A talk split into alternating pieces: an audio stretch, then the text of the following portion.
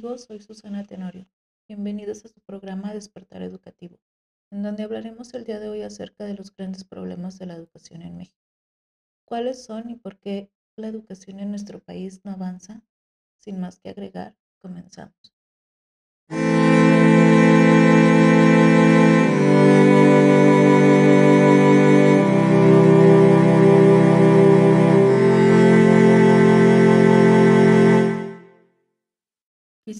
El programa del día de hoy con una frase para la reflexión de Alvin Toffler que dice, el analfabeto del futuro no será la persona que no sepa leer, sino la persona que no sepa cómo aprender.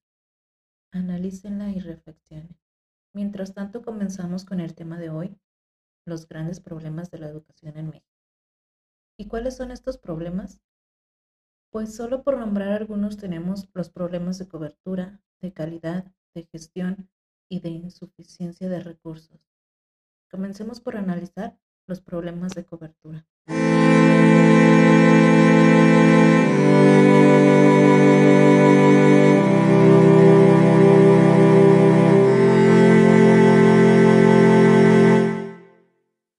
Es por todos sabido que el sistema educativo de nuestro país sufre un gran atraso cada sexenio, pues en cada cambio de gobierno las políticas y reformas educativas impulsadas por gobernantes anteriores se echan para atrás y se reinicia todo de nuevo. Y esto afecta en todos los sectores. Sin embargo, cuando nos referimos a problemas de cobertura, estamos hablando de la demanda que se ha acrecentado en los últimos años, en todos los niveles educativos. Actualmente, la matrícula supera las capacidades de las instituciones públicas lo cual ha generado el surgimiento de instituciones privadas que brinden educación a los estudiantes que así lo requieren.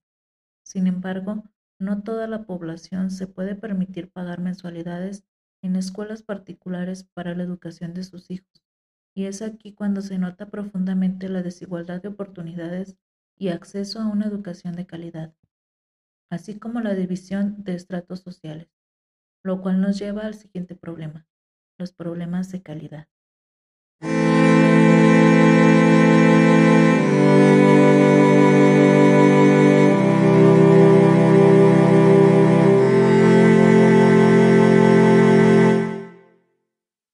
Cuando se le pregunta a la población en general si creen que las escuelas privadas son mejores que las públicas, la mayoría responde que sí casi sin pensarlo.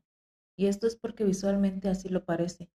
Las escuelas privadas tienen mejores instalaciones, material, apertura de currículo y no se satura a los docentes con procesos administrativos que poco o nada tienen que ver con su labor de enseñar. En fin, los problemas de calidad en la educación pública siempre están siendo sopesados por los docentes comprometidos con su labor, que resuelven y enseñan con lo poco o mucho que tengan en su institución, y algunas veces contando con el apoyo de los padres de familia comprometidos con la educación de sus hijos, pero entonces tendríamos que analizar dónde está fallando la distribución de recursos. Cada año se destina un presupuesto nacional y federal para la educación. Sin embargo, algunas veces esos recursos se pierden en el camino, jamás llegan a su destino. ¿Será entonces un problema de gestión?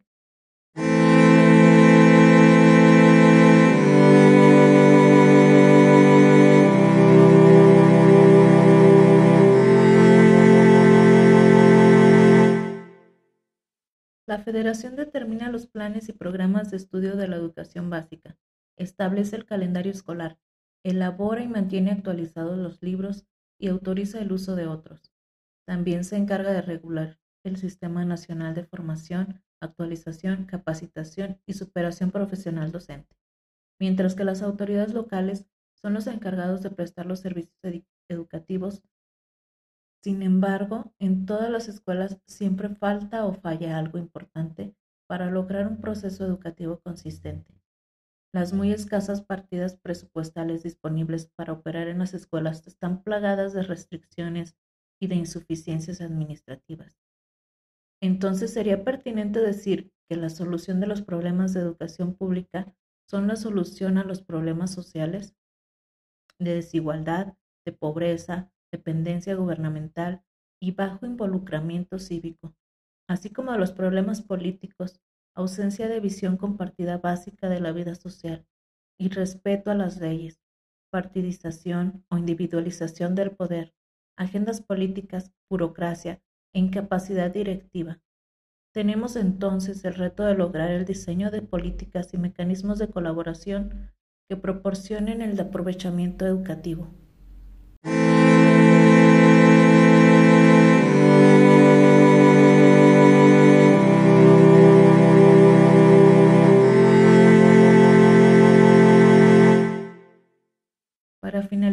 Me gustaría concluir con una frase de la directora de la UNESCO para América Latina y el Caribe, Claudia Uribe, la cual cita, La educación ya no es para que a uno le vaya bien en la vida, sino para que a la vida le vaya bien con uno.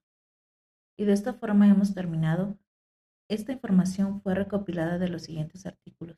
Perspectivas de la política educativa en México, utopía y antiutopía en la educación y por último los grandes problemas del sistema educativo mexicano.